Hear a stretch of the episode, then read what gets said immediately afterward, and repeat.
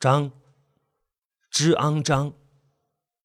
这是我的姓，也是我醒来之后唯一记得的事。我正坐在一张木椅上，呃，确切的说，是被绑坐在一张木椅上。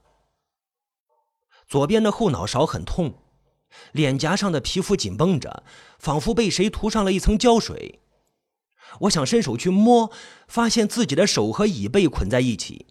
低头看去，胸口的白衬衫上沾满了凝固的褐色液体。我的两只脚也分别被两股麻绳绑在了椅腿上。我尝试着挣扎了一下，但也许是绑得太久的缘故，手脚关节传来酸麻的感觉。好像有千万只蚂蚁在皮肤下爬行，我强忍着咬住了后槽牙，等着血液流回每一根毛细血管，才感觉手脚又是我自己的了。粗糙的麻绳磨破了皮肤，绳结没有丝毫的空隙，看来绑绳子的人十分拿手。于是放弃了徒劳的挣扎，慢慢恢复清醒的我意识到，终于让我得冷静下来。得冷静下来。我所置身的是一间破旧的屋子，斑驳开裂的墙面散发出了一阵阵霉菌的味道，脚下酥软的地板也透着潮气，墙上所有的窗户都被木条封得死死的。屋子里没有开灯，唯一的光源来自我头顶上失修屋顶的缝隙，刺眼的阳光正钻入室内，投射出一道道浮沉的掠影。我发现屋子里还有一个房间，房门半敞，门里涌动着未知的黑暗。此刻坐在屋子正中央的我，被一堆破败家具环绕着，镶嵌在衣柜上的一面镜子映出了我半边血污的脸，脸上的血已经凝固。也许是我后脑勺受伤的缘故吧，我的记忆出现了偏差。想不起来自己究竟是怎么来到这个地方的，也不记得自己得罪过什么人，竟然受到如此的对待，更不知道这里是什么地方。我喊了几嗓子，喉咙一阵火辣辣的痛，期望能有个人进来，哪怕是绑住我那个人也好啊，来告诉我到底是怎么回事，到底是怎么回事。然而，只有空洞的黑暗吞噬了我的声音，以及被我呼出的气冲散的微尘。我弓下身子，踮起脚尖，我把绑住我的椅子腾空挪起，一起朝那个衣柜移动过去。每一次的移动，椅子都会发出吱呀的呻吟，就像一副戴在我身上的木质的镣铐。靠近衣柜的镜子。我这才发现，那镜子很脏，上面被写着，被人用红笔写着很多字，又擦掉的痕迹。我勉强站起来，让椅子和镜子拉开一点距离，猛然一转身，借助惯性的力量撞向了镜子。我和镜子的碎片一同重重的砸在地板上，也顾不得疼痛了。我用背在身后的手摸索着锋利的碎片，慢慢磨开手腕上的绳索，再解开脚上的绳结。终于，我恢复了自由行动的能力。两条手臂上布满了细小的伤口，残存着玻璃碎渣的伤口还在流血。我不确定是什么人出于何种目的将我绑到这里来。一旦让我知道是谁想要置我于死地，我是绝对不会放过他。头疼的要死，摸遍自己身上所有口袋，只找到一张对折起来的黑桃 A 扑克牌和一枚白金戒指，除此之外，没有可以证明我身份的东西了。戒指藏在裤子暗兜里，我的左手无名指没有戴过戒指的痕迹，这枚戒指应该不是我的吧？这间屋子的门被人从外面封住了，我尝试打开它。但是很快放弃了，屋子没有其他出口，成为了不折不扣的密室。我收起戒指，往那个房间的门里走去，一团亮光在房间内的黑暗中闪烁起来。是一部被丢弃在布满灰尘地面上的手机，屏幕上亮起了一个电池符号，是手机的充电提示。我认出来这是我的手机。手机屏幕上还有一条未读的短信，凭着最后一丁点的电量，我查看着短信的内容：“张先生，恭喜您，您的妻子预产期提前，于十二月十一日诞下一子。”体重七斤三两，母子平安，请速至我院缴纳手术费用。啊！没等我看完整条信息，屏幕重归黑暗，手机耗尽了最后的电量，再也按不亮了。不知道现在的时间，我迫不及待的想要离开这间屋子，去到妻子和儿子的身边。要离开这个屋子，就必须要想到办法。刚才留意到屋子里有一股难闻的味道，我壮起胆子又往门里的房间迈了一步。这个房间光线不足，房间里所有可能供人出入的地方都被钉上了木板，房间里的空气让人窒息。昏暗的角落里堆放着一张单人床，一个男人脸朝下僵硬地趴在床上，整张脸埋在枕头里。我的手在门边的墙上乱摸了一阵。也没有找到灯的开关，待眼睛渐渐适应了光线，才看清床上的男人头发花白，他的手和脚被麻绳捆在两边的床架上，麻绳打的是我所熟悉的双环扣结。床边的墙壁上有人用喷漆写了一个大大的红色的“拆”字，不是一个“折”字，折纸的“折”。我猜想应该是想写一个“拆”字。写字的人粗心漏掉了那一点吧。床头旁边放着一个烟灰缸，里面的蓝色烟蒂几乎快溢出来，烟味夹杂着某种怪味，像久卧病榻的老人身上的味道。可能是因为这屋子简陋的缘故，潜藏着各种空隙，始终有流动的空气，才使得这种气味没有充盈整个房间。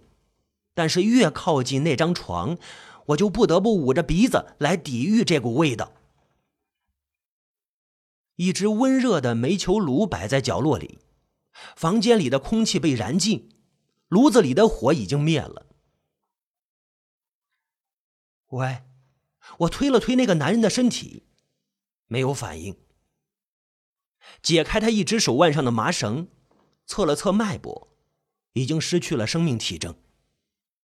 他戴在手上的机械表已经停了，表盘上的日期显示十二月十二日。是谁杀了他？跟绑架我的应该是同一个人。该死的混蛋！无论将我囚禁在这里的人是谁，显然没有打算给我留活路。床上的尸体就是最好的证明。尸体早就没了温度，从失去动力的机械表来推测。这个男人至少死了二十四个小时。男人手上的双环结和绑我的死结不一样，说明绑架我的起码有两个人。无论为了钱还是曾经与我有过节，我都担心他们会不会对我的妻儿不利。必须赶在他们下手之前找到妻子和儿子。首先，我要从这该死的屋子里出去。认真的把屋子检查了一遍。我发现，原本屋子的大门就是一块包着锈铁皮、满是铆钉的烂木板。透过门板上的缝隙，可以看见大门外部的把手上插着一根铁棍。和屋子其他几扇从内部被封死的窗户一样，完全没有逃生之法。屋子里也没有什么趁手的工具。我找了一张破凳子，掰下一条木腿，试着撬开封住窗户的木板。哎，开始有水从地底下渗出来，每踩一步都会从地板缝里挤出一汪水。我听见潮涌般的水声在拍打着整间屋子，不断有水从墙上的木板缝隙里灌进了屋子，散落在地上的木板通通的漂浮起来。很快，我的小腿就浸没在了水里，我不得不屈起膝盖来稳住重心。起初我还认为是自个儿敲坏了某根水管。可是发现情况不对劲起来，我感觉整间屋子开始震动，浑浊的水横冲直撞，暗流下各种玻璃渣和散落的钉子蠢蠢欲动。我趟着水跨上了床，和脚边的男人的尸体一样，我对上涨的水位，我我束手无策。屋子脆弱的木板被冲破了临界点，巨大的水压在墙上撞出了一个缺口，强烈的漩涡把我卷入其中，呛了好几口水。漂白粉的味道很重，没等脑袋冒出水面，我就被冲出了屋子，如同游乐园里激流勇进那个游戏项目一样，眼看着我就要被冲下瀑布一样的悬崖。一根。不锈钢的杆子突然竖在我面前，就在经过杆子那一刹那，我手脚并用缠住它，一下子身体就感受到了水流的冲击力。所幸我抱着的是一根非常坚固的杆子，身后深不见底的悬崖激起了阵阵水雾，完全搞不明白哪里来这么多水，这到底是个什么鬼地方啊！肆虐的水浪正在慢慢的瓦解刚才囚禁我的屋子，那具男尸连同床在我面前打了个转。淹没在了倾斜而下的水流之中。我这才发现，这间只有一层的平房外墙面是鲜艳的红色，倾斜的屋顶上写着大大的白色的英文字母 P O O L。水池？这是在讽刺我现在的状况吗？P O O L。没等我想明白呢。屋子终于被肢解了，仅仅几秒钟之内，它在我面前崩塌了，四分五裂地冲向我。我尽力躲避着碎片，可是手肘和膝盖还是被撞伤了，力气也正在慢慢的被耗竭。刚才那扇包着锈铁皮的大门正压着水花，直愣愣地冲我而来，速度之快，就像一辆刹车失灵的卡车，轰隆隆隆，随即而至的剧痛让我知道自己是被撞上了，身体脱离开那根旗杆，我开始急速的下坠，离心力将我的内脏往上抛去，心里一阵空虚，完了！我大喊一句：“完了！”耳边水流的巨响让我连自己说的话都听不清楚，闭起眼睛。在坠入水面的那一刻，我的脑海中只有一个最大的疑问，还没有找到答案：是谁想要杀了我？是谁想要杀了我？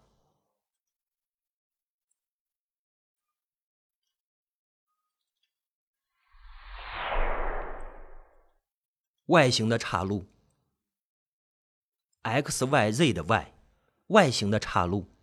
两条截然相反的路在我面前延伸向未知的远方，究竟该往左，还是该往右？死里逃生的我已经浑身湿透了，因为剧烈奔跑，直喘着粗气。每从肺里呼出一大口气的时候，就感觉喉咙里火辣辣的疼。天色开始暗了下来，夕阳下的街道房屋变成了一个个黑色的剪影。令我完全分不清东南西北。下班赶路的人群和车流，让我不确定身后有没有人在追赶我。要是被那些人抓住，可能连命都保不住了。身上的衣服从里到外湿了个透，奔跑时的汗水带着身体的温度挥发，风一吹，我不由打了个冷颤。腿上的伤口沾了汗水，也一下接一下刺痛着我。岔路口的转角上，一家二十四小时营业的便利店亮起了招牌灯光。我拉紧衣领，朝便利店跑了过去。叮咚一声，电动门自动划开，满脸青春痘的男营业员站在收银台后面，热情地向我打着招呼。我没有理睬他，走到角落的投币电话旁，我的手机丢了，好在我记得我妻子的手机号码。赶紧给我妻子打过去电话。我抬头看见安装在便利店死角里的反光镜，镜子里的营业员正偷偷盯着我，目光交汇之际，他匆忙移开。妻子的电话无人接听，我又重拨了好几次，听筒里依然只传来长鸣的低声。没准是因为医院妇产科里不允许使用电子产品，妻子才没有办法接电话。我只能这样安慰自己，暂且放下听筒。右手袖管里一阵瘙痒，我翻起袖口，黑色蝙蝠的纹身清晰可见。刚纹上图案的皮肤结了痂，摸上去有点粗糙。我怕挠破皮肤，就隔着衣服搓了两下图案的边缘。柜台里的收音机正播报实时新闻，说警察发现了一名男子的尸体，怀疑是抢劫杀人，罪犯戴着口罩和墨镜，正携带赃款潜逃之中。事发地点离便利店并不远。听见这条新闻，我怀疑自己是否见过罪犯。可一时又想不起来。这名抢劫杀人的罪犯本来已经被警察包围在一栋高层建筑的天台上，结果罪犯却不可思议的消失了。下楼的通道都有警察把守，所有走出来的人的身份都经过确认。天台的附近没有其他高层建筑，建筑外面全是光滑的玻璃幕墙。没有可供攀爬的梯子和脚手架，罪犯却从容的逃脱了。在场的警察都无法相信，直到被劫的赃款被发现在别处使用，罪犯逃脱的讯息才被确认。我也没再多想，打算先买包烟，再继续打电话。低头把脸埋在衣领里，走向柜台，突然发现自己的鞋尖上有东西。在货架旁蹲下来擦了擦，发现居然是血，我慌忙把鞋面擦了个干净。便利店的自动门响起了叮咚声，没等我站起身子，就听见有人恶狠狠地喊道：“大姐，把钱统统交出来！”从货架的缝隙间，我看见一个戴着鸭舌帽、一身黑衣的年轻人，朝营业员挥舞着手里的刀。年轻人显得十分躁动，不时警觉地扭头看向门外的街道。营业员被对方手里的刀震慑，高举双手，完全不知所措。“快打开收款机！打打开！”年轻人吼着。颤颤巍巍的营业员把收款机里的钱都交了出来，但是他偷偷按下柜台里报警按钮的动作却没能逃过我的眼睛。便利商店。通常都有和警察联网的系统，一旦触动报警按钮，警察局就会收到提示，三分钟之内抵达。这么大的动静，没准会引来追我那些人。到时候这个狭小的便利店很容易被瓮中捉鳖。呃，为了自保，我打消了见义勇为的念头，独自撇下营业员，开始往门口挪步，尽量的不往收银台的方向看，摆出一副躲避是非的样子。站住！我听见那个年轻人冲我的方向喊道：“我没有停，反而加快了步伐往门口走。”路边停着一辆红色的摩托车，一名戴着同样款式帽子的年轻人等候在外面。他的个子很高，坐在摩托车上，用修长的腿抵着地面。看见我冲出来，他翻身下车，亮出凶器挡在我的面前，前后夹击，我无处可逃。把钱交出来！冰冷的刀锋抵在我的脖子上。我只是来打个电话，我没带钱。我摊开双手说道：“没钱你跑什么？”从便利店出来的年轻人指着我鼓起的后背说道：“衣服里藏了什么东西？”“没什么。”我有点慌了，侧跨一步想躲过刀锋，却被揪住衣服，摁在了便利店的玻璃墙上。衣服的后摆被掀开。插在我裤子后面皮带上驼色的包被硬生生扯了出来。高个子的年轻人打开包，厚厚一叠浸着我汗水的纸钞被抽了出来。发财了，发财了，发财了！两个年轻人欣喜若狂。我挣开束缚，伸手去夺包，露出了身上的纹身。看见黑色蝙蝠纹身的两个年轻人愣在了原地。我已经能听见远处的警笛声了。他这样的人，我们可惹不起啊！高个子的年轻人提醒同伴，他们显然对抢走我的钱有所顾虑。还没等我们反应过来，一辆玻璃窗全部被贴成黑色的面包车疾驰而来，在便利店门口骤然急刹车，车里冲出来几名壮汉，不由分说将两个年轻人手里的凶器打飞，并把他们压在地上，脸朝地，重重的踩了好几下，直到两个年轻人都不动弹为止。没有人在意散落在地上的钱。店里的营业员目瞪口呆地看着这一幕，他目送我被拉上了黑色的面包车，沉重的车门将警笛声和整个世界都隔绝在外面。面包车启动，我回望着赶来的警察，擦身而过，松下一口气。身边坐着的壮汉让我感觉到安心，我知道他们是自己人，因为车里每个人手上都和我有着一样的纹身。是老板派你们来救我的吗？我看着车前进的方向，迟疑着追问道：“是要带我去见我妻子吗？”喂，没有人回答我，这气氛有一点怪异。坐在我左边的壮汉掏出一个黑色的头套，试图给我套上。这这是干什么呀？我闪避着脑袋，依然没有人说话。我只觉得自己的双手和身体无法动弹，被好几只铁钳一样有力的手给摁住。我瞅准机会，对着左边的壮汉一头撞去，顿时他的眼角崩开了一道血口子，紧接着一记重拳就击中了我的脸，无数的星星在眼眶四周打转，一片黑暗袭来，什么都看不见了。随之呼吸也变得不那么畅快，从套住我脑袋的黑色头套上，我闻到了血腥味。我的手被绳子捆住，又狠狠地拉紧了死结。我听见被我撞伤的壮汉骂了一句脏话，又是一拳，命中了我的后脑勺。防空警报般的耳鸣中，我似乎听见了妻子的声音。妻子在叫我的名字：“张希，张希，张希，张张张。”轮胎压到某个坑洼。车身一个颠簸，我感觉腿部的口袋里有某样东西硌到我，那是我准备送给妻子的礼物。我攥紧了礼物，生怕被甩出了这辆面包车里。